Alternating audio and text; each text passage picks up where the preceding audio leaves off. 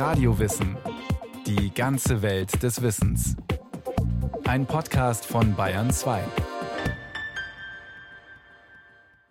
Eis im Sommer, Kirschen im Winter und Tiefkühlkost, wann immer wir wollen.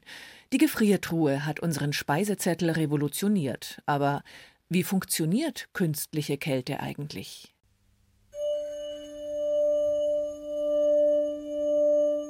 Frühe Steinzeitmenschen haben Kälte und Dunkelheit als feindlich empfunden, haben sich versucht, mit Feuer und in Höhlen dagegen zu schützen. Und dann bei der Industrialisierung hat sich das Ganze ja verwandelt, gewandelt. Da ging es dann darum, Kälte, die in der Natur vorkommt, künstlich zu machen, um bestimmte Ziele damit zu erreichen.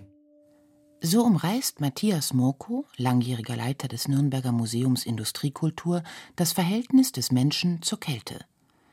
Eines dieser Ziele war und ist mit Sicherheit das Haltbarmachen von Nahrung. Natürliche Höhlen mit ihren konstant niedrigen Temperaturen dürften die ersten Vorratskeller gewesen sein. Doch selbst noch im 20. Jahrhundert bediente sich der Mensch vor allem der natürlichen Kälte. Ich selber kann mich in meiner Kindheit noch daran erinnern, wie der Eismann in den Gemischtwarenladen gekommen ist mit einer Lederschürze und auf dem Rücken die Eisklötze getragen hat, die dann dort in den Eisschrank, hieß es damals auch nicht Kühlschrank, in den Eisschrank reingekommen sind, bis sie halt dann dahin geschmolzen sind und dann musste er wiederkommen. Und wo es dann kein Eis gab, ja, da gab es die Beispiele, dass mit LKWs der Schnee von Gletschern hergefahren werden musste. Also das war ein Riesenaufwand, aber ohne den ging es auch damals schon nicht. Schon die alten Ägypter und Römer sollen Eis und Schnee zur Kühlung ihrer Lebensmittel genutzt haben. Und auch in Deutschland wird im 19. und 20. Jahrhundert im Winter Eis regelrecht geerntet. Geradezu professionell, mit Pickeln, Hacken und Sprengstoff in den Gletschern. In Seen und Weihern werden zunächst mit speziellen Eispflügen Rillen in die Fläche geritzt, dann Blöcke herausgesägt und eingelagert. Um diese Eisvorräte einzulagern, werden Eiskeller und Eishäuser gebaut. Im 19. Jahrhundert kursieren regelrechte Bauanleitungen für kleinere und größere Eislager, die zumeist mindestens teilweise unterirdisch angelegt werden. Meist sind es schlichte Bauwerke, mancherorts werden sie aber auch mit schmuckvollen Portalen und darüberliegenden Pavillons in die Landschaft integriert. Beim Landadel gehört ein eigener Natureisvorrat standesgemäß dazu. Der Eisabbau wird immer professioneller. Um 1913 stehen entlang dem Nymphenburger Kanal in München schließlich riesige Lagerhäuser, in denen sich die gefrorenen Massen, dick isolierter Wände sei Dank, bis über den nächsten Sommer halten. In den Eiswerken, den professionellen Eiserntebetrieben, finden bei entsprechender Witterung zahlreiche Menschen Arbeit. Die norddeutschen Eiswerke in Berlin etwa beschäftigen in der Wintersaison bis zu 1200 Menschen. Ein Knochenjob. Bei klirrender Kälte sägen und stemmen die Arbeiter eine Eisscholle nach der anderen aus den zugefrorenen Gewässern. Ja, es war aber kein Industriezweig, sondern es war eher so ein Dienstleistungs- und handwerklicher Bereich. Das ist genau der Übergang. Als es dann ein Industriezweig wurde, haben sie es nicht mehr aussägen müssen. Allerdings nicht, weil nun auf Eis verzichtet wird. Käsezubereitung wärmebehandelt. Bei unter plus 8 Grad Celsius mindestens haltbar bis Fruchtsaftgetränk nach dem Öffnen kühl lagern und innerhalb weniger Tage verbrauchen. Lagern Sie dieses Arzneimittel bitte im Kühlschrank, Gemüsefach. Nur so behält es seine volle Wirksamkeit. Kühl und dunkel gelagert bleibt Ihre Frischmilch circa 6 bis 10 Tage haltbar. Zur Sammlung des Deutschen Museums in München gehört das Modell einer Kältemaschine von Karl von Linde. Mit den zwei großen Zylindern, dicken Schlauchspulen und massiven Kolben hat die Maschine optisch wenig mit heutigen Kühlgeräten gemeinsam, obwohl ihr dieselben Prinzipien der Thermodynamik zugrunde liegen. Kurator Thomas Röber Vereinfacht gesagt ist das hier eine Dampfmaschine. Eine Dampfmaschine kennen wir, das ist ein Kessel, da wird Wasser drin zu Dampf gemacht. Also es wird erhitzt, bis es siedet, dann wird Dampf draus. Der Dampf wird dann auf einen Kolben geleitet und bewegt den Kolben. Das kann man dann irgendwie abnehmen, eine Drehbewegung oder mit Wasser pumpen. Dann wird der Dampf hinter diesem Kolben irgendwo kondensiert, wird wieder in den Kessel geleitet und kann wieder in der Maschine arbeiten. Wenn man das jetzt umdreht, man nimmt so eine Dampfmaschine und man treibt die an dann wird eine Kältemaschine draus. Also man tut nicht Wärme rein und holt Bewegung raus, sondern man tut Bewegung rein und holt Wärme raus oder eben Kälte. Die Kältemaschine als umgekehrte Dampfmaschine. Um zu verstehen, was hinter dieser plakativen Gleichung steckt, muss man sich mit einem unumstößlichen thermodynamischen Fakt abfinden. Kälte als solche gibt es gar nicht. Es gibt von E.T.A. Hoffmann diesen Ausdruck, dass Dunkelheit die Abwesenheit von Licht ist. Und das ist im Prinzip bei der Kälte genau das Gleiche. Also Kälte ist die Abwesenheit von Wärme. Also wir haben keine Kälte, wir haben halt mehr oder weniger Wärme in irgendeinem System. Eine Kältemaschine erzeugt also genau genommen keine Wärme, sondern nutzt die Prinzipien der Thermodynamik, um einem zu kühlenden Objekt Wärme zu entziehen. Es ist nämlich eine physikalische Gesetzmäßigkeit, dass für einen Wechsel des Aggregatzustands Energie nötig ist. Wenn also eine Flüssigkeit verdunstet, das heißt vom flüssigen in den gasförmigen Zustand übergeht, entzieht sie ihrer Umgebung Energie, und zwar in Form von Wärme, sodass die Umgebung abkühlt. Als Verdunstungskälte wird dieser Effekt bezeichnet. Im Alltag ist er beispielsweise zu spüren, wenn wir nass oder verschwitzt sind. Der Schweiß auf unserem Körper verdunstet und holt sich die Energie dafür sozusagen von der warmen Haut. Uns wird kühler. Stark vereinfacht macht Lindes Kältemaschine nichts anderes. Ein Kühlmittel, in diesem Fall Ammoniak, nimmt im Inneren der Maschine Wärme auf und leitet sie nach außen. Die energieabgebende Umgebung ist in diesem Fall Salzwasser. Es verliert Wärme, wird also gekühlt und dann dorthin gepumpt, wo es selbst kühlen soll. Gerne zuerst in einen Wassertank, wo dann so Eisformen drin hängen. Das waren lange quaderförmige Metallrohre wo man halt Brunnenwasser reinfüllte und das wurde dann halt im Laufe der Zeit zu Eis. Das konnte man in seinem Eiskeller auch wieder stapeln und das war dann die erste Stufe, bis man auf die Idee kam, diese Maschine eigentlich auch direkt zum Kühlen der ganzen Räume einzusetzen. Gekühlt wird also zunächst immer noch mit Eis. Doch im Gegensatz zu Natureis ist das künstliche Stangeneis industriell und in großen Mengen herstellbar. Und es ist hygienischer als das gefrorene Wasser aus Bächen und Seen was hierzulande insbesondere die Brauer freut, die zur Bierkühlung viel Eis verbrauchen. Lindes erste Kältemaschinenprototypen sind dementsprechend in großen Brauereien im Einsatz und treten von dort aus ihren Siegeszug an. Gerade aus dieser Zeit gibt es ja auch ein wahnsinniges Wachstum an bayerischen Brauereien, die auch tatsächlich für den Export produziert haben. Also dieser ganze Ruf von bayerischem Bier hängt auch so ein bisschen mit der Kältetechnik zusammen.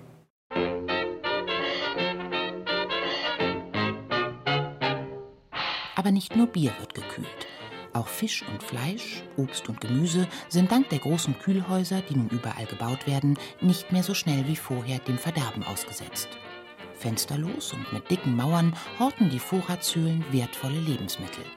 Manche Städte sind ja richtig durch Kühlhäuser geprägt. Chicago mit den Schlachthöfen und ähnliches mehr. Das ist tatsächlich so aus einer Zeit gewesen, wo Industriebauten, die ja heute oft gering geschätzt werden, die ganzen Städte geprägt haben. Beschreibt Industriekulturexperte Matthias Murko. Bis die künstliche Kälte allerdings Einzug in die Privathaushalte hält, ist es noch ein langer Weg. Die Maschinen sind teuer, aufwendig und groß und bleiben ähnlich wie Waschmaschinen oder Fernseher zunächst Prestigeobjekte. Es war tatsächlich nur für die oberen 10.000, das kann man sehen auch in der Werbung der 20er, 30er Jahre, das sind die Hausfrauen, die stolz so einen Kühlschrank vorstellen, wirklich Oberschicht. Und dann spätestens nach dem Zweiten Weltkrieg in den 50er Jahren ist es dann zu einem Gegenstand geworden, den sich jeder leisten konnte, der eben als Massenprodukt hergestellt worden ist und der auch leichter, kleiner, einfacher war. Der ist dann letztlich zu einem erschwinglichen Gegenstand geworden, den auch dann jeder hatte und den konnte man sich dann auch leisten, ohne vier Jahre drauf zu sparen. Spätestens der Einzug der Tiefkühltechnik revolutioniert dann auch die privaten Lebensgewohnheiten. Argentinisches Rindersteak. Tiefgekühlt mindestens haltbar bis, siehe Packungsseite. Heute in unserer Tiefkühltheke Blattspinat in Portionen, erntefrisch tiefgefroren. Frozen Joghurt. Heute im Angebot der 500 Gramm Becher nur Frisches Lamm aus Neuseeland. Nach dem Auftauen nicht wieder einfrieren. Fischstäbchen aus Alaska Seelachsfilet. Vorgebraten und tiefgefroren. Freilandhähnchen aus der Tiefkühltruhe. Das fränkische Mönch Sontheim im Landkreis Kitzingen. Das kleine Örtchen ist zu einem guten Teil ein Freilandmuseum.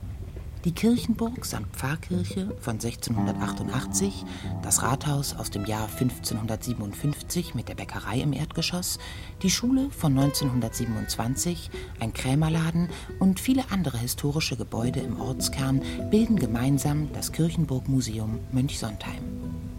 Auch ein unscheinbares kleines Häuschen mit flachem Satteldach aus Eternitplatten, wenige hundert Meter vom Dorfplatz entfernt, gehört dazu. Es beherbergt eine Besonderheit aus der jüngeren Vergangenheit des Örtchens, die genossenschaftliche Gefrieranlage. Eine große Truhe mit 50er-Jahre-Charme nimmt das Zentrum des Gebäudes ein. Die dicken Außenwände sind mit Aluminium verkleidet.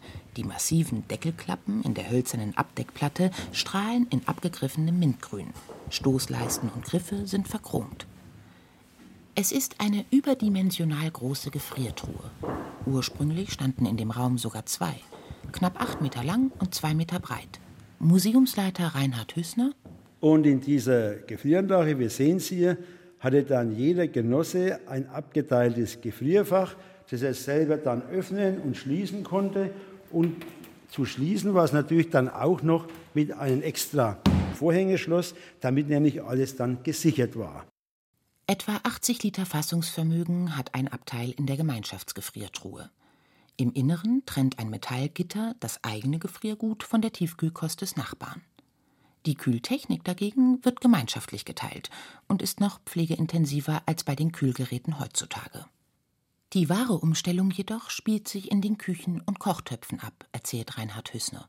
Und zwar plötzlich konnten wir über Nacht Sachen eingefrieren, was vorher undenkbar war, dass man sowas langfristig hält.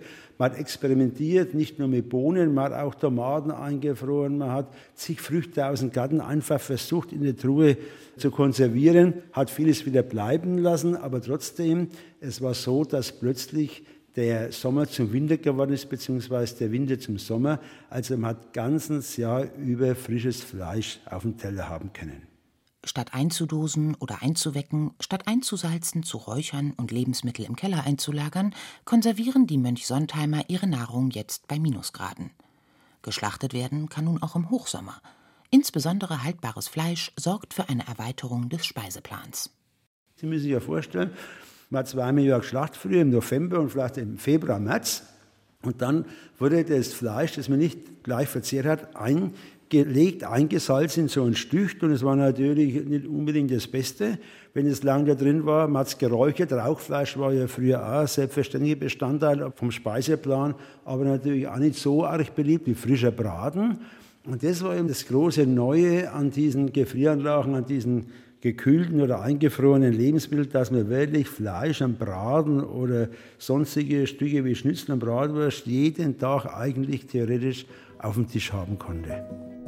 Insgesamt entstehen in den 1950er Jahren im Landkreis Kitzingen mehr als 60 solcher Gemeinschaftsgefrieranlagen.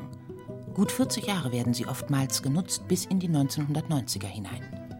Selbst als Gefrierschränke und Truhen schon längst Einzug in die Privathaushalte gefunden haben, die Gemeinschaftsgefrieranlage ist und bleibt für lange Zeit der Mittelpunkt des dörflichen Lebens. Und das wohl nicht nur in Mönchsontheim. Die Mannsbilder, die Männer haben sich jeden Tag bei der Mietsammelstelle getroffen, haben die Neuigkeiten ausgetauscht. Bei den Frauen war es üblich, dass sie einmal täglich hierher gegangen sind, ob es erforderlich war oder auch nicht. Man hat sich hier getroffen, hat eben auch sich unterhalten und hat einfach hier ein bisschen das Gespräch gepflegt und gesucht. Rekordhitze. So heiß war es zuletzt vor 100 Jahren. Immer schön cool bleiben. Kühle Strategien für heiße Sommer. Polarstern Klimaanlage. Mobiles 3 in 1 Klimagerät. Energieeffizienzklasse. Künstliche Kälte stoppt heute längst nicht mehr an der Kühlschranktür. Ob Auto, Fahrstuhl oder Büro, Kino, OP-Saal oder Rechenzentrum. Temperiert wird inzwischen, was sich temperieren lässt. Kühlen Kühl- und Gefrierschränke unsere Lebensmittel, so kühlen Klimaanlagen inzwischen unseren Lebensraum. Je wärmer die Umgebung, desto massiver. Der Lehrstuhl für technische Thermodynamik an der Universität Erlangen-Nürnberg. Unter anderem beschäftigen sich die Forscher hier mit Wärme- und Energietechnik und deren Optimierung. In einem der wenigen klimatisierten Räume steht hier eine übermannshohe Modellklimaanlage. Eine wesentliche Komponente, nämlich den Kühler, ist im Prinzip nichts anderes wie eine Kältemaschine, sagt Jonas Bollmann. Zusätzlich zum Kühlen muss die Klimaanlage einen Raum aber komplett neu konditionieren, ihn in einen anderen Gesamtzustand bringen und halten. Behaglich ist es im Prinzip 23 Grad, 40 Prozent Luftfeuchtigkeit, so in dem Bereich. Das heißt, im Winterbetrieb müssen wir die Luft erwärmen und befeuchten, weil es im Winterbetrieb draußen im Regelfall kalt und trockene Luft vorherrscht. Im Sommerbetrieb haben wir eher feuchte Luft in der Umgebung und heiße Luft. Das heißt, wir müssen die runterkühlen, müssen die entfeuchten. Das funktioniert eben im Kühler, indem wir die Luft unter den Taupunkt abkühlen und dadurch kondensiert das Wasser aus. Und im nächsten Schritt können wir sie dann wieder beheizen, wenn wir sie weiter runterkühlen müssen, als wir sie als behaglich empfinden. Und damit stellt sich dann die entsprechende Temperatur in der Klimakammer ein. Kühlen, trocknen, wieder aufheizen. Dass hier Energie verbraucht wird, ist klar. Und in einigen Fällen lässt sich über Sinnhaftigkeit unserer Kälteexzesse trefflich streiten.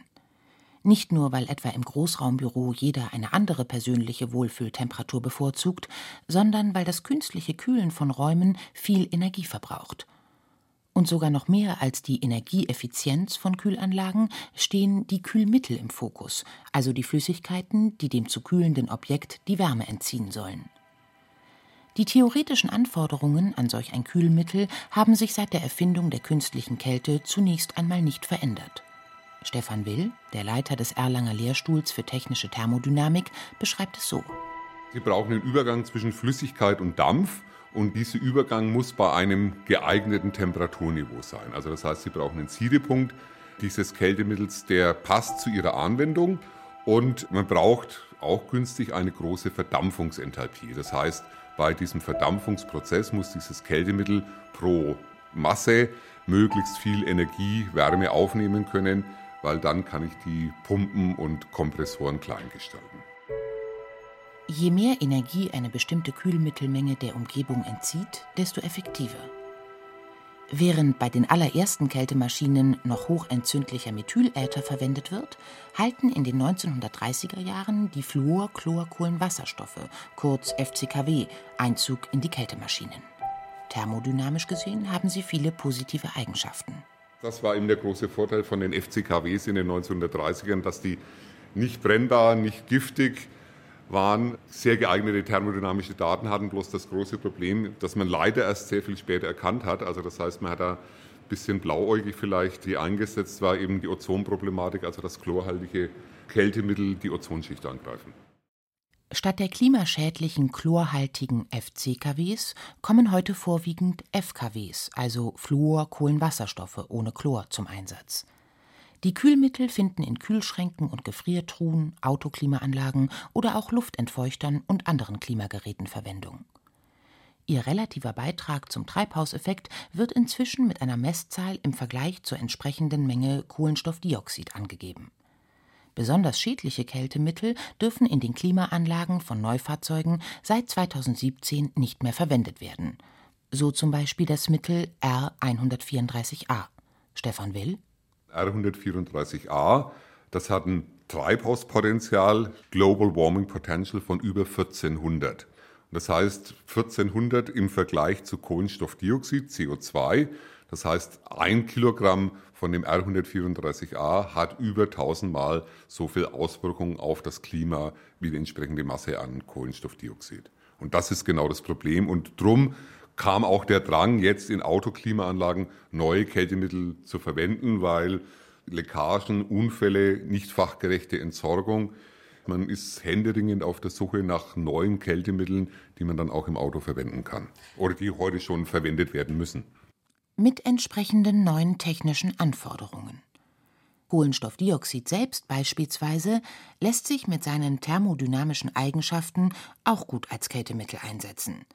Allerdings hat es auch Nachteile, sagt der Leiter des Lehrstuhls für technische Thermodynamik in Erlangen. Zum Beispiel ist es technisch schwieriger zu beherrschen, weil viel höhere Druckniveaus nötig sind.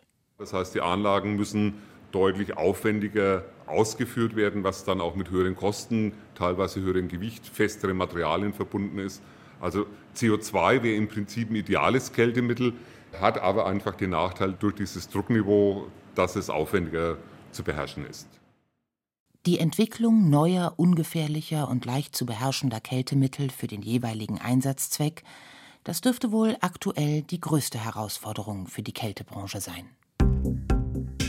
Tiefgekühlt in die Zukunft. Tausende Menschen lassen sich einfrieren. Beauty-Tipp: Kältebehandlung gegen Augenfältchen. Unsere Kryobank ist auf die Konservierung und Lagerung männlicher Samenzellen spezialisiert und erfüllt sämtliche Qualitätsstandards für menschliches Gewebe gemäß den Vorgaben.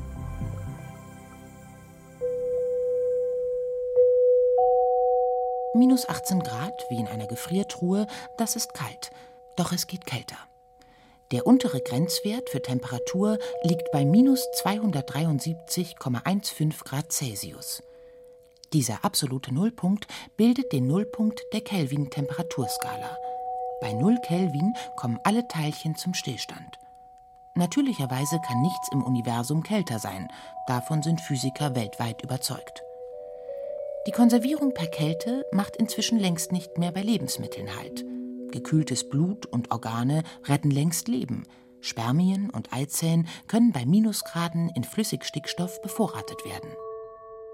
Der wieder aufgetaute Mensch mag noch Science Fiction sein, doch mehr oder weniger seriöse Forscher tüfteln auch daran. Der präparierte Körper soll den Gefrierzustand unbeschadet überstehen und in einer fernen Zukunft aus dem Kälteschlaf geweckt werden, versprechen Kryoniker. Doch schon heute ist Kälte weit mehr als nur Abwesenheit von Wärme oder eine Temperaturangabe. Künstliche Kälte beeinflusst unser Leben, ist Komfort, Existenzgrundlage und Zukunftsherausforderung gleichermaßen.